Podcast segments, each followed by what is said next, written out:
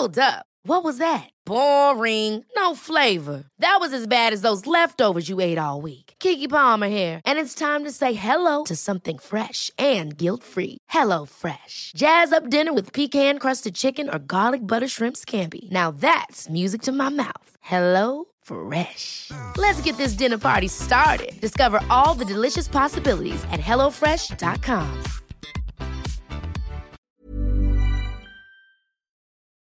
Hola, bienvenidos a Medita Podcast. Yo soy Mar del Cerro, tu guía de meditación y coach de bienestar. Y esta es nuestra sesión número 315. Conecta con tu vocación y destapa tu poder único. Entrevista con Silvia Soria.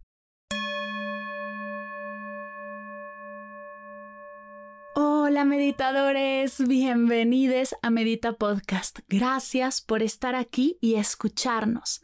En esta sesión, Silvia Soria, quien es mentora de orientación vocacional y empoderamiento consciente, nos cuenta todo acerca de la crisis del cuarto de vida, cómo reconocerte y aliarte con tus miedos para conectar con tu vocación, tu propósito, enamorarte de quien realmente eres y destapar tu poder único, eso que te hace tan especial. Si te sientes perdida, sin rumbo, desanimada, llevas años haciendo un trabajo que no te suma y estás buscando cómo aportar al mundo desde lo que amas, esta es tu sesión.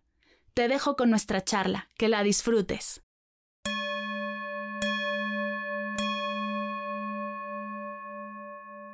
Bienvenidas y bienvenidos a una sesión más de Medita Podcast. Estoy muy emocionada porque tengo enfrente de mí nada más y nada menos que a Silvia Soria, a quien llevo siguiendo desde hace un montón de tiempo, conectando con su contenido, leyendo acerca de propósito, de vocación, de crisis. Ahora nos platicará ella cómo le llama y cómo lo trabaja. Silvia, bienvenida a Medita Podcast. Gracias por estar aquí. Muchísimas gracias, Mar, por invitarme y súper feliz de estar aquí con todos vosotros y vosotras. Oye, estoy enamorada de lo que haces, eh, apasionada yo del tema de propósito y creo que conectamos mucho en eso. Pero antes de arrancar e irnos directo al tema que tanto nos gusta a las dos, cuéntanos por qué haces lo que haces, en qué momento de tu vida dijiste esto es lo mío y va por aquí. Bueno, pues todo comenzó en una gran crisis existencial, más o menos alrededor de mis 24, 25 años, em, donde tras probar em, en varias empresas, trabajando, ¿no? Eh, varios sectores, probaba, probaba y a los seis meses acababa desmotivada. Y mm, ¿no? mi contexto me decía, Silvia, deja de estar cambiando, deja de estar probando, ¿no? porque probé, por ejemplo, al inicio estaba trabajando en una ONG, Después fui a una empresa más grande como Microsoft, después a una startup y también departamentos, recursos humanos, marketing, comunicación, probando y en ninguno de esos lugares me sentía completa. De decir, wow, este es mi lugar, he venido a hacer esto en mi vida. Entonces estaba en esa búsqueda em, ¿no? y el contexto como Silvia, deja de buscar ya. Em, al final, ¿no? Haz tu trabajo y a las 6, 7 de la tarde haces tus hobbies, las cosas que te gustan. No tienes que complementarle. Yo no, debe haber una fórmula mágica, pero aún nadie la sabe y aún no sé cómo encontrarla. Entonces ahí es donde em, empecé a investigar. Y lo que realmente para mí fue un punto de inflexión fue ese viaje que hice en solitario por Brasil y Colombia, por Latinoamérica. Ya me sentía muy conectada con Latinoamérica eh, sin haber ido y cuando llegué ahí entendí todo, ¿no? Entonces, em, fue en ese primer viaje por el nordeste de Brasil em, en el que, bueno, por primera vez en mi vida estaba sola, completamente sola y yo tenía realmente pánico a, la soledad, a ir a un restaurante sola, me muchísima vergüenza, tenía muchas inseguridades. Entonces ahí es como que me fui conociendo más, ¿no? Poniendo ahí mis sombras, mis miedos, mis inseguridades, conociendo más y escarbando profundo, profundo, profundo. Ahí hice muchísimo trabajo de escritura con mis cuadernos, llevaba mi mochila con no sé cuántos cuadernos, no sé cuántos libros, ¿no? Leí El poder de la hora, era como que estaba en ese punto de, de wow, ¿no? De todo el tema espiritual que en Brasil, ¿no? Me acompañaba. Entonces, en esa búsqueda es donde fui atando cabos de, wow, Silvia, ¿qué es lo que tú eres buena, qué te mola, qué te ha dicho ya la gente, qué es lo que has probado y no te ha funcionado, ¿no? Y fui creando mi propia metodología donde, ¿no? como cogiendo todas esas piezas del puzzle, acabé encontrando y creando, más que encontrando, ¿no? porque está dentro de nosotras el propósito, no hay que ir a buscarlo a, a Brasil, no, está dentro, pero como que fui atando esas piezas y ahí dije, wow, es esto y sé cómo ayudar a otras personas a conseguirlo de una manera más sencilla, más desde ondear y ahí es donde creé esta metodología. Y vamos paso a paso porque me encanta cómo lo has aterrizado y cómo lo compartes.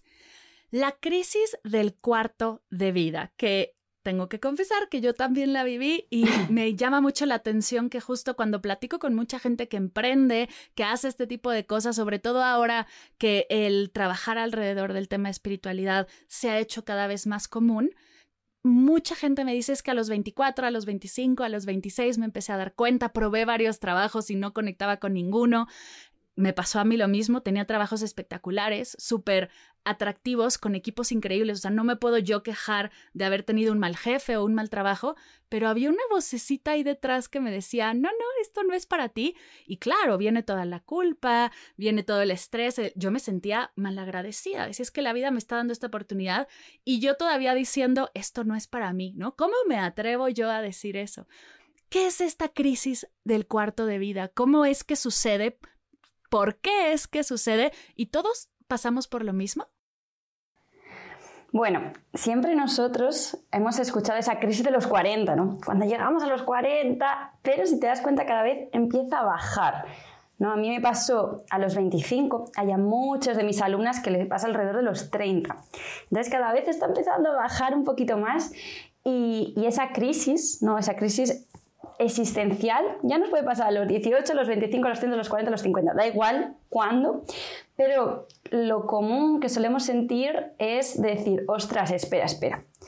Me han dicho que vaya por aquí, he estudiado esto, me he formado en esto, estoy trabajando en esto, pero espera, ¿es esto lo que quiero hacer el resto de mi vida?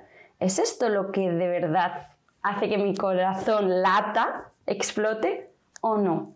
Entonces es como de repente quitarnos una venda y decir, mirar para atrás y decir, wow, no sé si quiero seguir aquí o de repente quiero parar para encontrarme dentro y tal vez redirigirme hacia otro lugar. Entonces, tiene mucho que ver con el tema profesional, ¿no? Porque para nosotros es algo importante.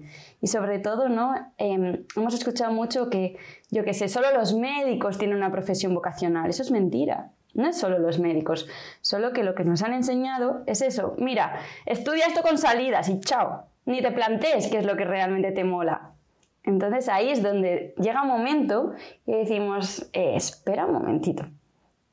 Y ahí es donde eh, puede acontecer esta crisis de replantearnos todo y sobre todo, ¿no? Antiguamente era más a los 40 porque era ese momento de, em, ¿no? Nuestros padres o así, bueno, pues ya han tenido hijos y los hijos hacen mayor y de repente salen del nido los polluelos y los padres se quedan como, ¡Ah! ¿y ahora qué hago? ¿Cuál es mi vocación? A nosotros, ¿no? Nuestra generación igual pasa antes, eh, pues eso, no hemos estado después de estudiar, de los primeros trabajos, de repente, ¡Ah! ¿Pero es esto? ¿Realmente es esto? Entonces, es por ahí, el, ese momento de punto de inflexión. Uf, me encanta porque ya sea ah, del tema laboral o del tema personal, creo que estas crisis son momentos súper importantes y estar despiertas a, a, observarlas, a recibirlas y no hacerlas a un lado, no reprimirlas, nos puede ayudar mucho justo a eso, a marcar el camino, a cuestionar, a observar y a tomar mejores decisiones usas por ahí la palabrita vocación, la cual me llama mucho la atención porque he de confesar que yo que estudié en escuela de monjas, la vocación la usaban, tú dices que en médicos y en, en donde yo estudié, el tema vocación era religioso completamente mm. y creo que tengo un mal concepto de esa palabrilla. ¿Qué es tener vocación? ¿Qué significa?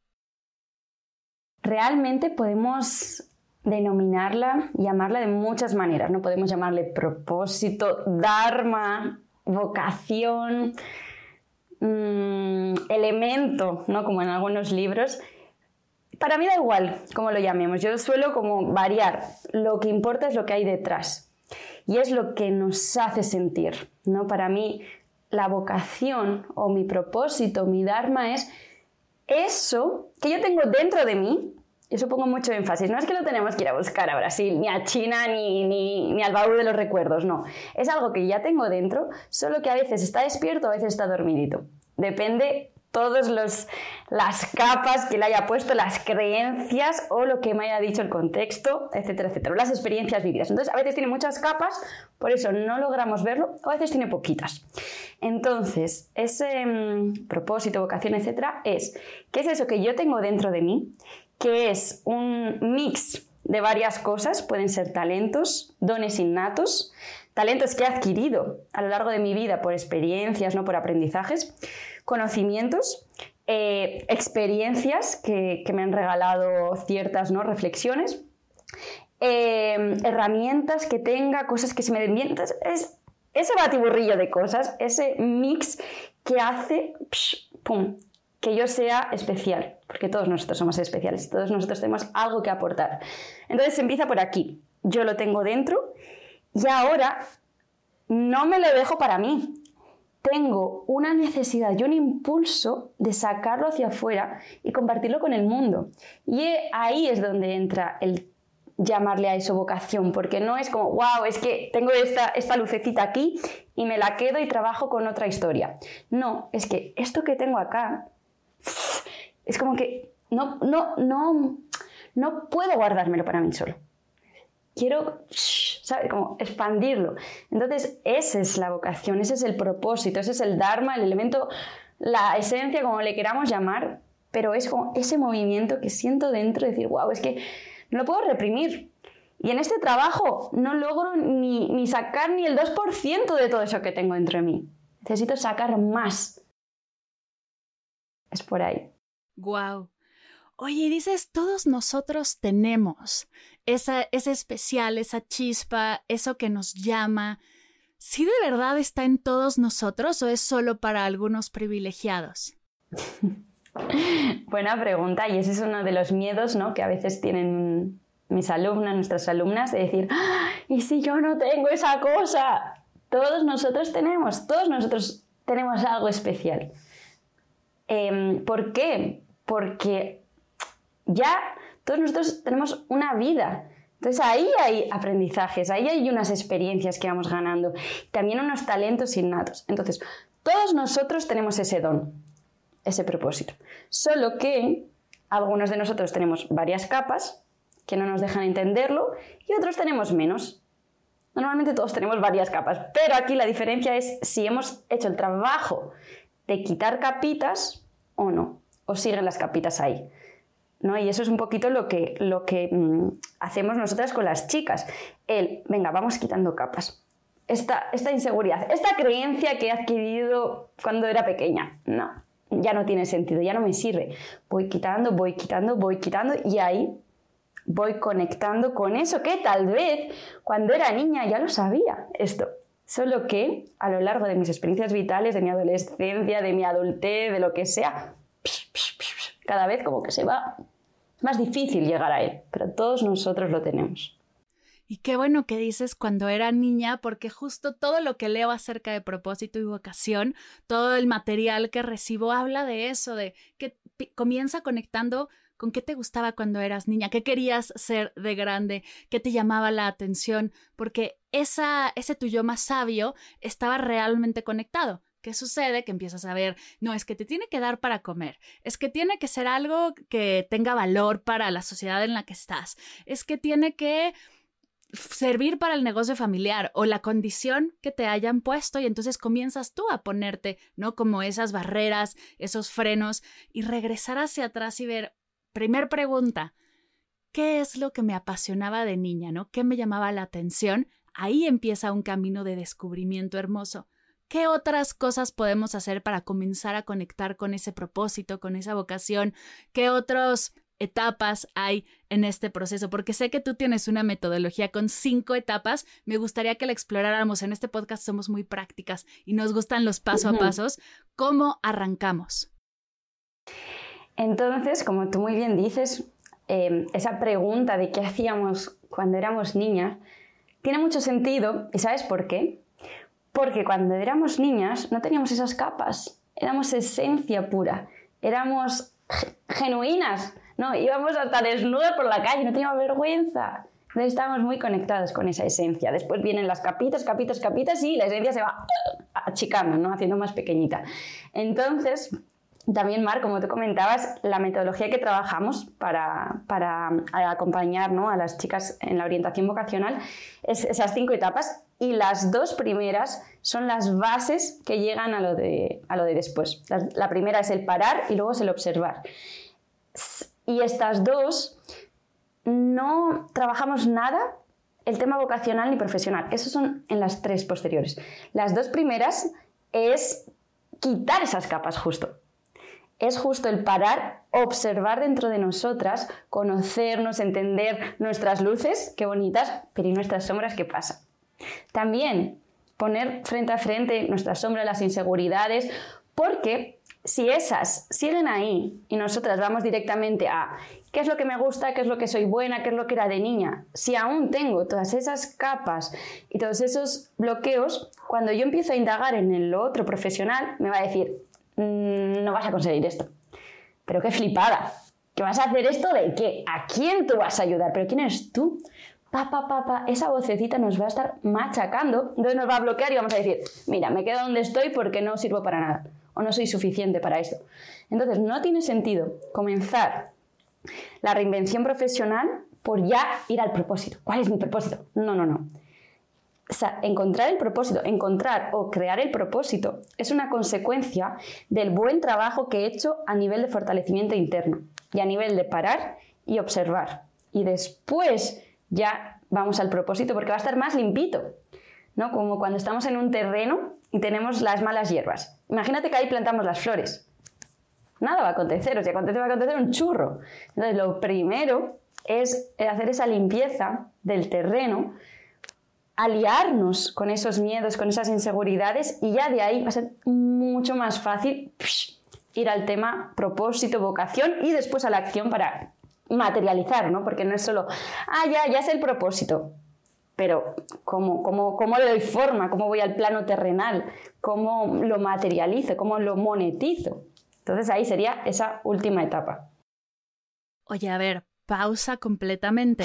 ¿Cómo que aliarnos con los miedos si una y otra vez hemos escuchado el suelta los miedos, no tengas miedo, eh, hazlo sin miedo? ¿Cómo que te alías con ellos? ¿En qué momento pasamos de ser enemigos del miedo a querer aliarnos?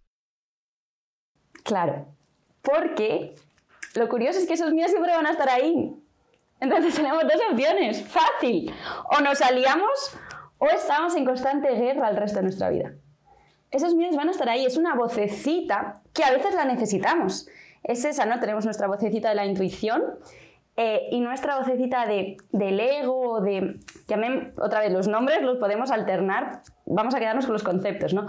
O esa otra vocecita que nos paraliza, que nos dice, no, no lo hagas, te va a salir mal, no eres capaz, eh, a todas les funciona, pero a ti no te va a funcionar. Esa vocecilla que en muchas ocasiones la queremos quitar, apartar, y es como, no, escúchala, tiene algo para decirte, ponla frente a frente y a ver qué te dice. Y conversa con ella, como, gracias por darme esta información, pero en, este, en esta ocasión me va a funcionar. Hace unos años, igual tú tenías razón, porque no tenías esos recursos, pero hoy tengo otras herramientas. Confía en mí, dame la mano, vamos juntos. Porque esa vocecilla a veces tiene razón, lo que nos quiere es proteger la pobre. Nos quiere proteger, no es nuestra enemiga, porque algo aconteció tal vez en nuestro pasado donde nosotros no teníamos esas herramientas y no podíamos enfrentar a todo eso que, pasó. No puede ser algún trauma, puede ser, yo qué sé, algún problemilla que aconteció. Entonces ahí eh, ella puso esa capa de protección. Y ahora nosotras, en el presente, decimos, vale, pero esta capa me sirve hoy, me sirvió en el pasado, pero hoy no. Entonces le das las gracias por querer protegerte de nuevo, pero hoy no tiene sentido. Es una conversación con ese miedo. Ese miedo aunque parezca un monstruo gigantesco, cuando le ponemos frente a frente y le damos un nombre y le decimos, querido mío, háblame, te quiero escuchar. Le, le ¿no? Él ya, ay, qué bien, por fin Silvia me quiere escuchar. Entonces ahí, al no darle ese espacio, él se hace pequeñito y yo me hago más grande, porque yo tengo el poder de gestionar esos miedos, esas inseguridades. Lo que pasa es que muchas veces estoy en el piloto automático y me comen. Es como, ok, a veces me van a comer, pero luego es como, eh, eh, calma, que aquí quien tiene las riendas soy yo, no mis miedos. ¡Guau! Me encanta este tema y poder liberarlo porque tantos, y te juro, yo tenía un programa, busca, yo tengo una idea de hacer un programa de qué onda con el miedo. ¿No? Porque es una y otra vez el tema que recurrente que llegan mis alumnas, sobre todo en la comunidad con quien tengo contacto eh, semanalmente, y siempre es el miedo, siempre es el miedo, pero es que cómo me quito el miedo, pero es que cómo libero el miedo, cómo me deshago del miedo, y es que creo que el acercamiento que estamos teniendo con el miedo es el incorrecto, y me encanta que lo digas así tan claro y tan sencillo porque es así, empezar a liberar estas creencias limitantes y la primera es el miedo no es tu enemigo. El miedo a veces quiere protegerte, a veces te está mandando un mensaje. Entonces, en lugar de ir en contra, si nos aliamos, le damos el asiento del copiloto, ¿no? El piloto eres tú, pero le damos el asiento del copiloto y atrás todas las demás emociones, porque todas tienen espacio, pero tomas el timón y tú te das para adelante. Me encanta. Entonces, las primeras dos etapas son parar y observar. ¿Qué sigue después de esto? Tercera etapa es desarrollar. Entonces, desarrollar aquí es donde indagamos en ese propósito, ¿vale? Pero primero hemos hecho separar, hemos hecho ese observarnos, hemos quitado las capas que teníamos que quitar, ¿no? Hemos limpiado el terreno y ahí ya empezamos a plantar nuestras semillas. Entonces empezamos a, indagar em, con varias herramientas, ¿no? Incluso del presente, del pasado, eh, ¿no? Y ahí creamos, digo encontramos, pero realmente es creamos porque ya está dentro, em, ese mix que te comentaba. Y a veces hacerlo nosotras solas es un poco complejo porque tenemos todas las piezas del puzzle en la mesa, pero a veces nosotros no lo vemos. Entonces, por eso no hacemos ese trabajo yo y todo el equipo de mentoras donde acompañamos a juntar esas piezas. No damos la respuesta nunca, porque yo no tengo ni idea de tu propósito. Yo te acompaño para que tú me lo digas, para que saques tu respuesta. Yo aquí no soy la divina gurú de nada, ¿no? Es acompañar a, hey, ¿cómo vamos encajando estas piezas? Em, en una estructura muy clara. ¿Vale? En una estructura clara para eh, nosotras entender nuestra dirección. Y ahí quiero también poner un inciso y es que ese propósito, ese dharma, esa vocación, etcétera, no es algo que está lapidado como en la piedra filosofal, aquí es el y nunca va a cambiar. No, es algo que es amoldable y va a ir creciendo con nosotras. Es algo que es súper flexible. Entonces eso que no nos dé miedo, como, ostras, este es mi propósito va a ser para el resto de mi vida. No. De hecho, mi propósito cuando comencé con 24 años ya se ha ajustado a quien yo soy hoy, ¿no? Después de tantos años. Antes era mucho el tema vocación, ¿no? acompañar con la vocación, autoconocimiento, inteligencia emocional. Y ahora de repente también me encanta emprender, me encantan los negocios conscientes y soy mentora también de emprendimiento. Entonces, eso antes no, no estaba, pero ahora también lo he incorporado en mi propósito. Y el tema de experiencias físicas, retiros, festivales, antes no. Entonces también se va ajustando, adaptando y creciendo con nosotras mismas. Es algo que es como el agua, súper amoldable, no es nada estático ni fijo. ¿Y tú crees que comenzar a darle voz a ese propósito te va mostrando más? Porque igual el propósito completo ya estaba en ti, pero conocías una parte como, no te voy a compartir todo porque igual y te vuelves a echar para atrás. Entonces te voy a compartir esta partecita y ya que me empiezas a hacer caso, ah, el propósito dice, ya que me haces caso, pues te voy a enseñar otra y te voy a enseñar otra. A ver, ¿no? Si no te echas para atrás otra vez, si no te da, si no decides que el miedo te frena en lugar de que te dé para adelante ¿Es así? Sí, total. De hecho, yo siempre le digo a, mis alumnas, nuestro propósito es como nuestro faro, es nuestra dirección que nos alumbra. digamos que no es un objetivo, no es, ¡ay, ya he llegado al faro! No, ese propósito, si yo me voy para aquí, también se va a ir acercando, o sea, siempre me va a estar guiando, es una luz que me guía. Y siempre les digo, no, imaginaros que vamos en nuestra balsa y no hay ese faro, está a oscuras, no está la luna llena, no hay nada, está a oscuras el mar. Entonces yo voy remando y digo, ¿a dónde narices remo? ¿Para aquí, para allá, para esta empresa, para este sector? No tengo ni idea.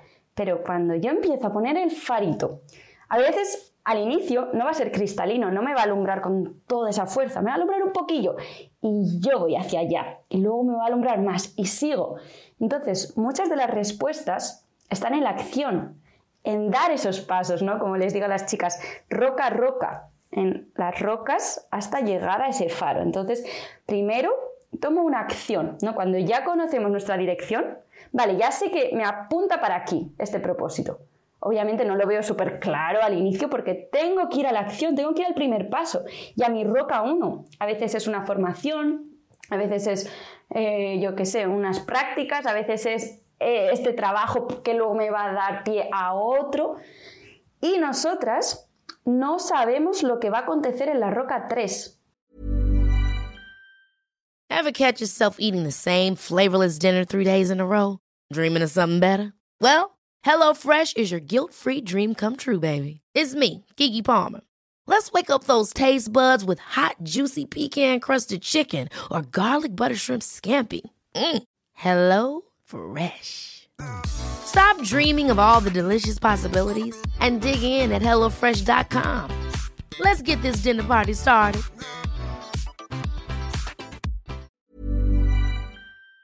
Ni idea, ni te esfuerces en adivinarlo, porque solo cuando estás en la roca 1 ahí vas a tener la información para entender tus roca 2. Solo cuando estés en la roca 2 vas a tener la información, vas a conocer a X personas que ahora ni sabes que existen, que te van a decir no sé qué, que, vas a conocer algo, que vas a experimentar algo y vas a saber después la roca 3. Es como que las respuestas, una vez que sabemos la dirección, porque sin faro las rocas no las vemos, una vez que ya el faro nos alumbra, vamos roca a roca y la roca Em, anterior nos da pistas de lo que hacer en ese siguiente paso. Qué poderoso, me encanta este ejercicio de verlo como un faro. Creo que nos da mucha luz, así, por más obvio que parezca. Pero me, me gusta justo, voy a hacer una pausa aquí, porque creo que cuando es tan obvio, es como, claro, ¿no? Aquí era, era así. Ese es el ejemplo que necesitaba escuchar. Me encanta.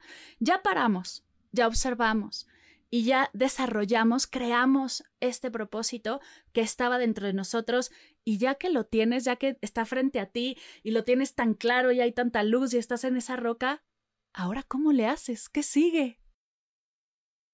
El siguiente paso, que es el penúltimo del método poder, que es la metodología, porque P o D, ahora vamos a la E, y la es elegir, ¿vale? Entonces, esta etapa es donde elegimos la forma, ¿Por qué? Porque nosotros sabemos el propósito.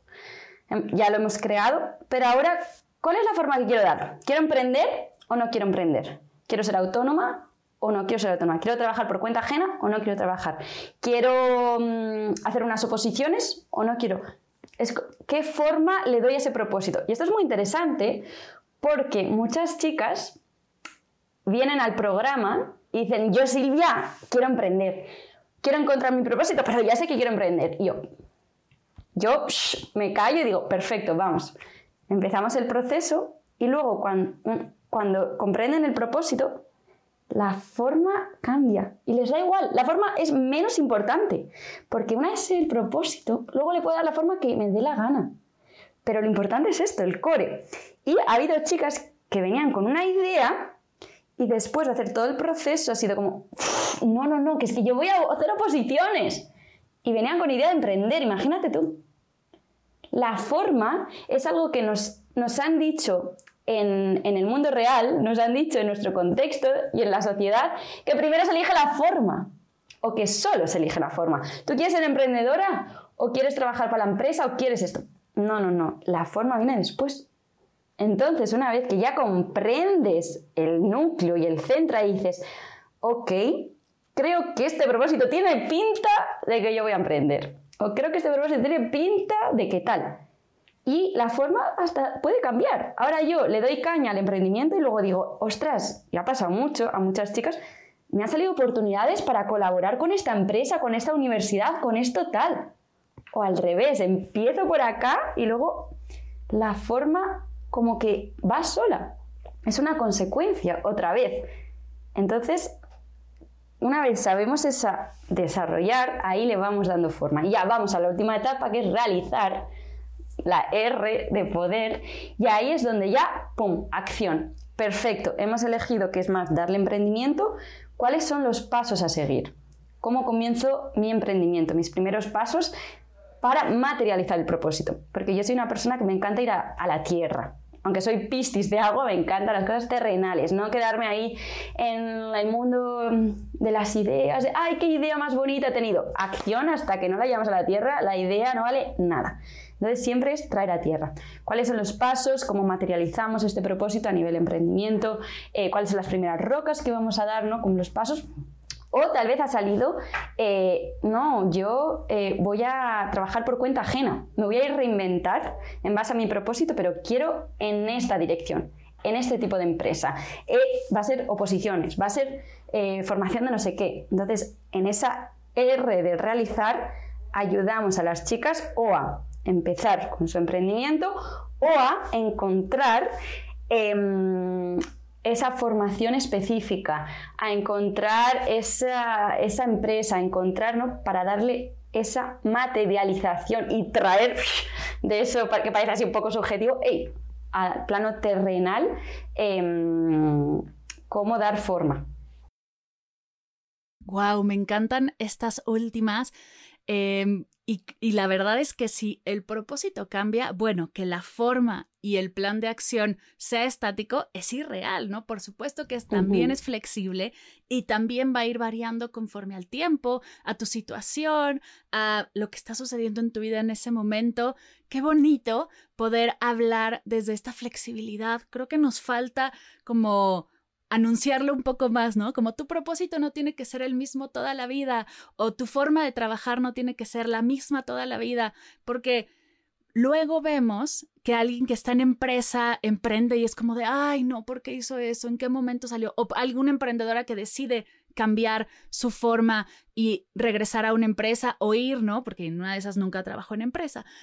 Eh, lo vemos como un error o seguro le fue muy mal y, no, al final está escuchándose, está conectando con ella, está observando su propósito y nada más contrario a lo está haciendo mal. Exacto, exacto. Y también es interesante que esto no nos lo enseñan en el cole, con los orientadores que tenemos en el cole o, o más tarde, entender qué elementos son importantes para mí en mi profesión. Porque, por ejemplo, yo, eh, un elemento muy importante es la libertad geográfica. Yo no quería estar ahí en, en el País Vasco, en Madrid o, incluso cuando vivía en Lisboa. No quiero estar ahí por el resto de mi vida, quiero tener esa flexibilidad. Entonces, si eso es importante para mí, tiene que estar ahí en mi propósito, tiene que estar en el mapa que estoy haciendo, tiene que ser una pieza clave que ponga en la mesa. Si no eh, hay alguna persona que, alguna mujer que es madre, tal vez es súper importante la libertad de tiempo para organizarse. Entonces también eso es algo muy importante y eso no nos lo planteamos. Y se puede. Y yo puedo tener todo. Esto también es una cosa que le digo a las chicas. Yo puedo tener todo. A mí me dijeron que no. A mí antiguamente me dijeron, no, Silvia, tú no puedes tener todo. Elige este trabajo que está genial y, y, te pagan bien, pero trabajas mucho, o este que te paga menos, pero trabajas menos. yo, pero ¿por qué no puedo el que trabajo, el que gano muy bien y trabajo menos? Y encima tengo la libertad de tal. ¿Por qué no lo puedo todo? No, no lo puedes todo. O uno u otro. Yo, no, yo lo quiero todo. Y si no existe, lo voy a crear. Y si no existe esa profesión, porque cuando yo empecé orientadora vocacional no la había escuchado en mi vida, la palabra mentora nunca y coach algo, dije, me da igual. Yo además no sabía ni cuando me preguntaban, pero tú qué haces, de qué trabajas, le digo, no lo sé, no, no tengo un nombre. Sé que ayuda a mujeres en la crisis del cuarto de vida, pero no sé. Me da igual, no tengo una etiqueta, pero es que me da igual. porque yo sabía el propósito, que es mucho más importante que la etiqueta. ¿no? Entonces, si no existía, como en mi caso, ahora ya se escucha, mentora vocacional, coach vocacional, orientación vocacional, se escucha. Pero yo no había escuchado en mi vida eso hace cinco años. Entonces era como, lo voy a crear con mis elementos que están aquí en la mesa, que es esto, esto, esto, esto, esto, voy a crear esta profesión a mi medida. Punto. Y eso existe, pero no nos lo dicen. Qué bonito que lo digas porque creo que conectamos mucho en eso. Yo hace 10 años que comencé a cuestionarme, hoy ya 10 años, hacia dónde voy, qué es esto, cuál es lo mío, qué realmente me conecta. 2015, guías de meditación. No encontraba, ni siquiera yo tenía un ejemplo de guía de meditación mujer, ¿no? Todos los maestros que yo había tenido, todos los acercamientos que yo tenía con la práctica eran hombres, entonces tampoco me veía ahí yo en ese momento decir, voy a ser guía de meditación, es que no existía. No había eso, no había podcast, no había, no, como contenido había algo en inglés como muy raro. De hecho, así empezó Medita Podcast, como necesitamos una opción en español. Pero qué bonito el, vamos a crearlo. Hace las profesiones de hoy, la mayoría es que no existían hace, hace tanto tiempo. Son nuevas, son profesiones menos médico y abogado y las tradicionales, por así decirles, ¿Quién hoy en día puede, puede, decir, no, creador de contenidos, yo lo estudié en los 70, no, no existía, no había esa forma, pero el que no exista no quiere decir que no puede existir y desde ahí podemos conectar con ese propósito. No tiene que existir para que sea tuyo y para que lo traigas dentro. Me encanta. Exacto, exacto. Y es interesante porque mm, muchas profesiones, incluso en el futuro, no sabemos lo que va a haber, ¿no? Pero es como, eh, lo interesante no es, yo quiero ser esto, ¿qué tengo dentro? Y ahí lo creo. Es como lo opuesto a lo que nos han enseñado, ¿no? Como, ¿qué es lo que quieres ser de mayor? Yo qué sé, déjame que me conozca primero. Y ahí luego ya te diré. Claro, completamente. Justo ayer veía la presentación de Apple que acaba de salir, que lanzaron este nuevo visor, ¿no? De realidad aumentada. Creo que lo estoy diciendo bien. Y yo pensaba, todo lo que esto va a generar, ¿no? No solo la tecnología, que es espectacular, pero los desarrolladores de apps para realidad aumentada, los creadores de espacios, de experiencias, porque, bueno, dentro de la presentación había una chica meditando con este visor y decía, es que todo lo que esto nos puede potenciar, hoy no existe. Pero bueno, va a crear una cantidad de cosas espectaculares. Entonces, darnos cuenta que si no lo ves, ya no, ya no es ese el límite. Si no lo ves, puedes crearlo y puedes acercarte a personas como Sil para que te ayuden a identificarlo, a conectar, a desarrollarlo y así tomar esa acción. Me encanta. Mi querida Sil, estamos en el punto en el que comenzamos a terminar esta charla, estamos en tiempos para cerrar algo que se haya quedado en tu corazón, que digas, esto no me lo preguntó Mari, moría de ganas por compartirlo, algo que ande por ahí, que tus alumnas siempre te pregunten, que sea algo súper importante para ti, que quieras que la audiencia de Medita Podcast escuche? Bueno, justo mientras eh, lo comentabas me ha venido el mensaje de hace dos días de una alumna eh, que me escribió y mm, me dijo, Silvia, yo acabé el programa, se llama Destapa tu Poder, eh, la metodología que he explicado, hace ya unos meses. Me escribió ella y dice, y ha pasado lo que tú dijiste. Yo ya sé que mi propósito es por aquí, estoy en mi Roca 1 haciendo mi formación, tal. Y de repente me ha llegado una oferta de trabajo de la leche con un salario increíble, pero de lo antiguo, que no tiene nada que ver con mi propósito. ¿Y sabes qué le he dicho? La he rechazado. Porque mi propósito es mucho más fuerte que eso. Y ahora tengo claro que además soy mamá y quiero esa libertad geográfica, esa libertad de tiempo. Y ahí no voy a estar trabajando de 8 a 8 o no sé qué, por, solo porque es un buen puesto. Y ella dijo, mira, si esta posición me la hubieran ofertado hace unos años, hubiera estado la mar de feliz pero después me hubiera desmotivado, ¿no? ¿Qué es lo que pasa? Pero ahora es que tengo tan claro ese faro, esa dirección, que venga lo que venga. Y esto es curioso porque yo también lo enseño en el programa. como, chicas, van a venir test. El universo nos va a testear en el camino. Cuando tú, y le ha pasado a tantas, tantas, tantas alumnas, cuando ya lo tenemos claro, el universo te manda justo lo que hubieras aceptado antes y te manda una oportunidad de la leche para testarte. Ah, sí, señorita, ¿lo tienes claro? Pues a ver qué me dices de esta. Y ahí te testa, te testea, se dice, ¿no? Y si, si, lo, si lo coges, dice, ah, esta tía no lo quería tanto. El propósito, esta tía no, no lo tiene tan claro. Pero si lo rechazamos, es que después viene lo bueno. Es que después viene otra oportunidad alineada. El universo está ahí observando a ver cuáles son nuestros pasos y a veces nos manda esos test. Entonces esto es muy muy interesante, le ha pasado a muchas chicas y me ha venido a mi memoria cuando me has comentado. Me encanta porque justo eso nos está observando a ver si sí estás lista, a ver si sí es el momento, porque tú lo puedes decir de, tu voz para afuera, pero hacia adentro realmente hizo ese trabajo, realmente paró, observó, se dio el tiempo para, para liberar esas capas porque si sí, vamos para adelante, pero si no, igual y falta marinarlo, entonces vamos a darle un tiempo. Me encanta que lo digas porque pasa mucho. Llegan, a mí me pasó, llegan oportunidades que suenan como imperdibles y, y, hay que revisar que igual y es la oportunidad para ti, pero igual y tu propósito, ya estando conectada con él, pesa más para ti y vamos para el otro lado. Qué bonita forma de cerrar. Me encanta porque estoy segura que allá afuera hay muchas personas en ese, en esa, ay, en ese punto en el que dices, ¿qué hago? ¿Derecha o izquierda? ¿Dónde voy?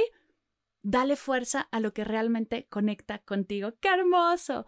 Ahora sí, vamos a comenzar a cerrar para que también nos cuentes acerca de tus programas que están espectaculares. Hablaste ya de Destapa tu poder, pero también está Eleva tu poder y otros más. Pero antes de pasar para allá, la primera pregunta final de Medita Podcast, ¿qué estás leyendo que puedas compartirnos para profundizar más en este tema? ¿En este tema o lo que estoy leyendo? Lo que más conecte contigo compartir? Ahora mismo, mirando aquí en, mi bibliotequita pequeña, estoy leyendo a Rupi Kaur. Ah, hace poemas súper lindos. Yo lo estoy leyendo en portugués, que es el libro O que o sol faz con las flores, lo que el sol hace con las flores. Ella tiene libros hermosos de autocuidado, habla desde su vulnerabilidad, desde incluso un maltrato, em, ¿no? desde em, lo que como mujer ha sufrido, em, habla mucho del empoderamiento, del quererse, del autocuidado. Entonces eso es clave y está muy alineado con las primeras etapas del método poder, ¿no?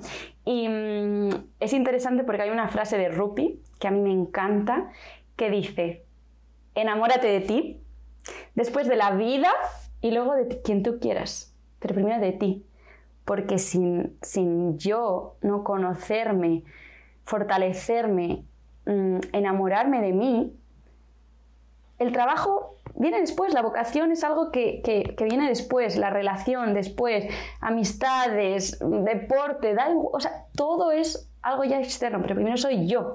Yo soy la persona más importante de mi vida. La primera vez que yo dije esto, pero qué flipada, qué egoísta, que no, que no, que es así. Tú eres la, persona más importante de tu vida, entonces empieza por ti y de ahí ya todo, todo se empieza a mover en esa energía.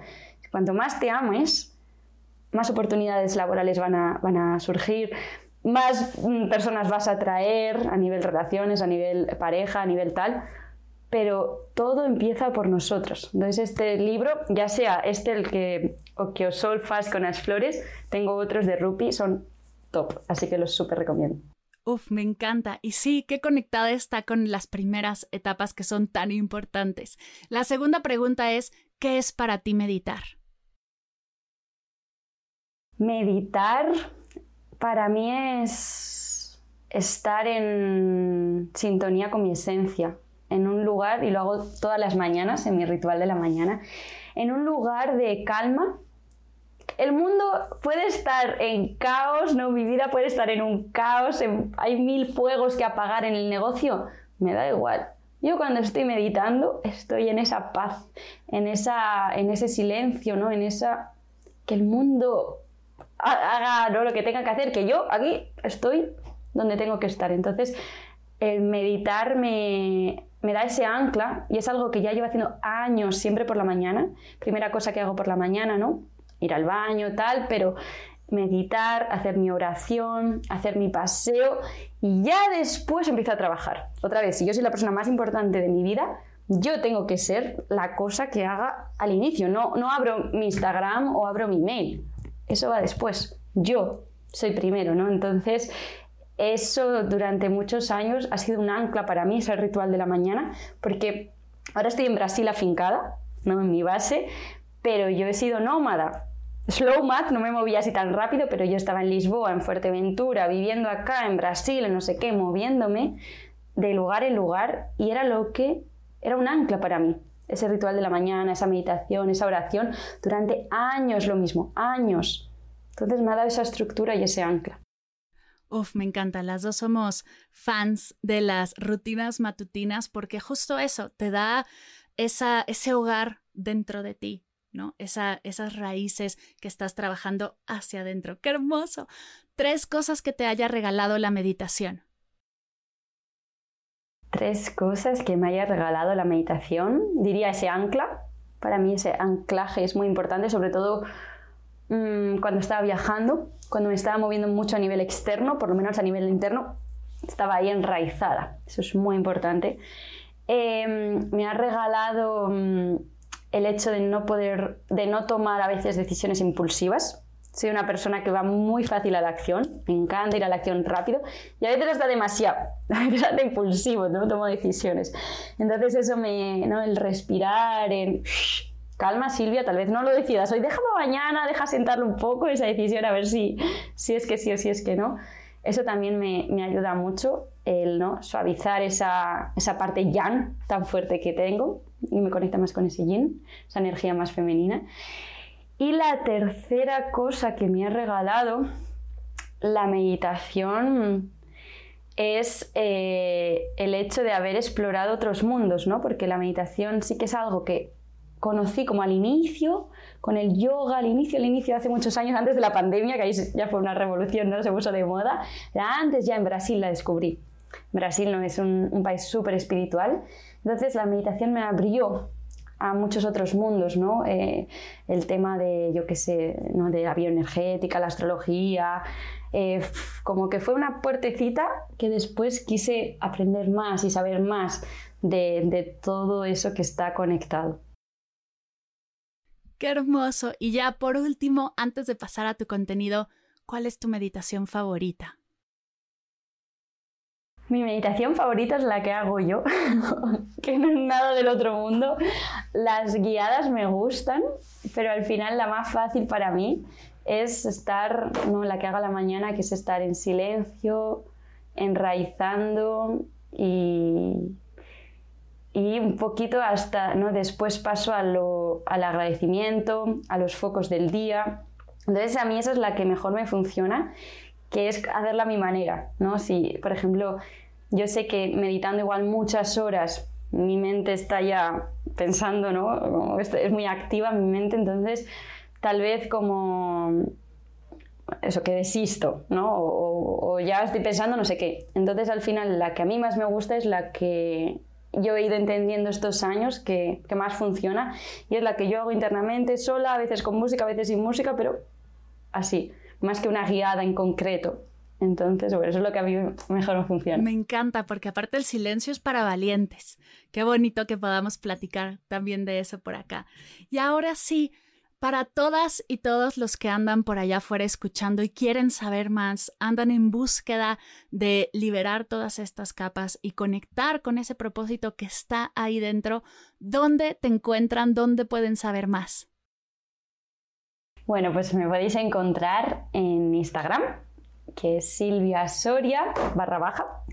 También la, escuela, donde están todas las formaciones y toda la comunidad de las poderosas. Eh, se llama Universo Poderosas, así en Instagram. Y en la web lo mismo. Podéis encontrar silviasoria.com o la web de universopoderosas.com que está a punto de caramelo. En unos mesecitos ya estará lista. ¡Qué emoción! Espero poder ya verla porque la verdad es que me encanta tu trabajo y que sigas creando y que sigas teniendo estas comunidades, estos eventos, estos cursos, me fascina. Gracias, querida Sil, por estar aquí, por compartir tu propósito y tu vocación con esta comunidad. Gracias por dedicar tu tiempo, tu energía a tu pasión, porque también es un paso de valientes y qué hermoso que lo hayas dado. Gracias, gracias, gracias por ser parte. Muchísimas gracias, Mar. Ha sido todo un placer. Me ha encantado y, y gracias por haberme invitado a este espacio. Gracias.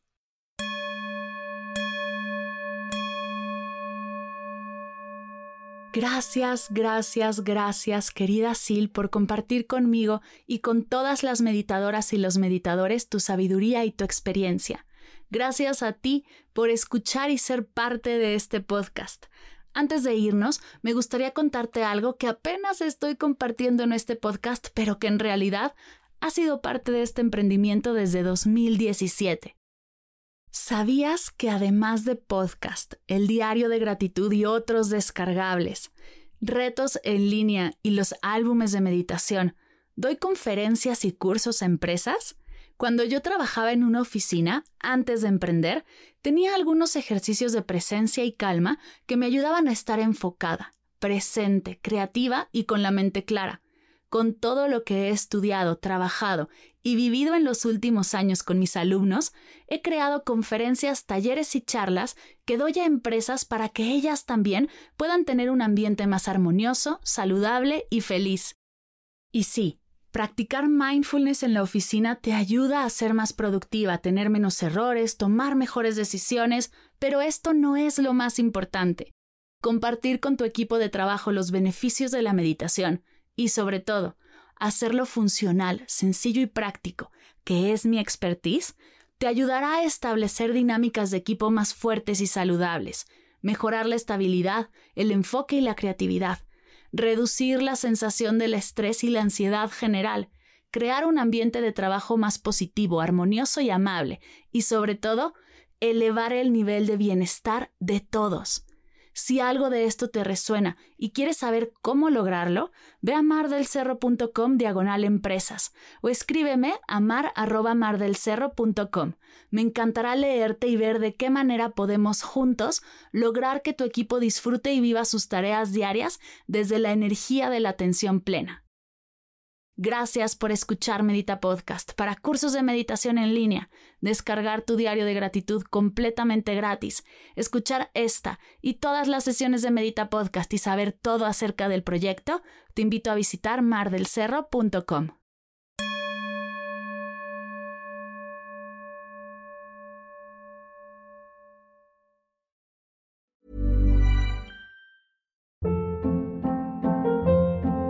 Hold up. What was that? Boring. No flavor. That was as bad as those leftovers you ate all week. Kiki Palmer here, and it's time to say hello to something fresh and guilt-free. Hello Fresh. Jazz up dinner with pecan-crusted chicken or garlic butter shrimp scampi. Now that's music to my mouth. Hello Fresh. Let's get this dinner party started. Discover all the delicious possibilities at hellofresh.com.